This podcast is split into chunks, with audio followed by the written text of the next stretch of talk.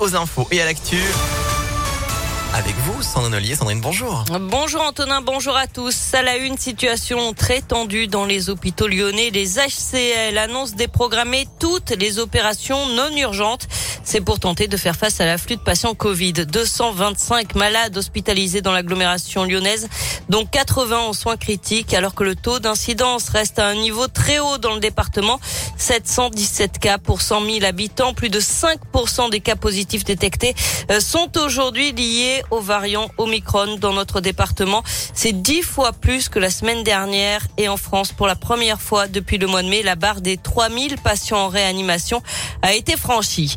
À quatre jours de Noël, c'est la ruée sur les autotests, ce qu'on peut faire tranquille chez soi et dont on a le résultat rapidement, mais difficile aujourd'hui d'en trouver. Marjorie Citaldaon est pharmacienne dans la région.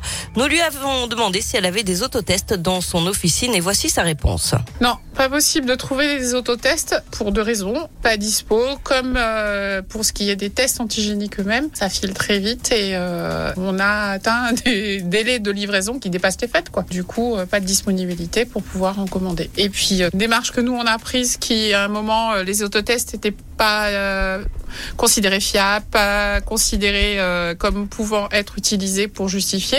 Du coup, on est resté sur le test antigénique qui est accessible à toute personne qui peut nous justifier un pass sanitaire ou alors chez tous les mineurs. Donc ça couvre déjà pas mal de monde. Et les autotests sont vendus 5,20 euros euh, maximum uniquement en pharmacie.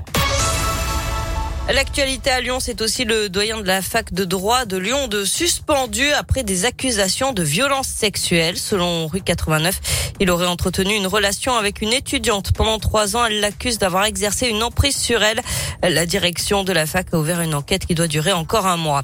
Un trafic d'armes démantelé à Vénissieux. La police annonce avoir saisi sept armes, deux grenailles, mais aussi 22 000 euros et des véhicules. Cinq personnes ont été interpellées il y a tout juste une semaine. Quatre ont été présentées à la justice. Et puis le conducteur impliqué dans un accident de trottinette dans le 6e arrondissement de Lyon s'est rendu de lui-même à la police. Le 10 décembre, vers 22 heures, un jeune homme de 18 ans avait été gravement blessé. L'automobiliste avait pris la fuite. Selon le progrès, le conducteur âgé de 22 ans était sous le coup d'une suspension de permis. Il sera jugé en février pour blessures involontaires, conduite sans permis et délit de fuite. Et puis la fin de la prise d'otage à Paris. L'homme qui retenait encore une femme dans une boutique du 12e arrondissement a été interpellé ce matin.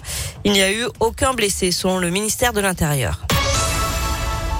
Du sport avec euh, du foot, les suites des incidents en tribune pendant le match de Coupe de France entre le Paris FC et l'OL vendredi dernier.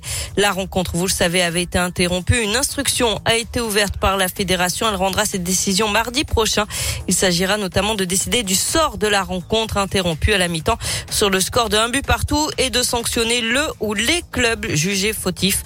Une enquête a aussi été ouverte alors que des ultras du PSG ont pu être identifiés sur les vidéos de surveillance.